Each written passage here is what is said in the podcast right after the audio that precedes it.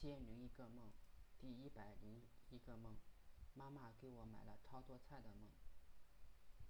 张鹏阳找我一起去上课，我却找不到裤子，只能去阳台去看外边的衣服是否干了。经过厨房，发现案板上放了很多新鲜的大白菜。从厨房门往外看，房顶摆满了，房顶摆满了大白菜。有些外面已经风干了。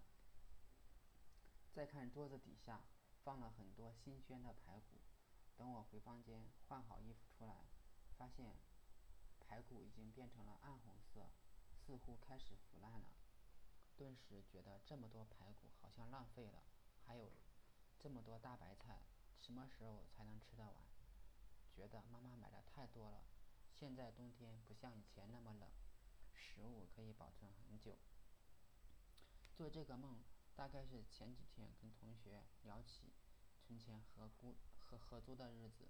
那时候为了为了省钱，我们经常去菜市场买菜，一次买很多，经常买大白菜、白萝卜、红萝卜、土豆，因为这些菜很能放。那时候几乎天天吃这这些菜，吃的想吐。还聊起做饭最难吃的就是我和李永新。广经常放豆瓣酱和辣椒，而我却怕辣，而李晶晶最有品味。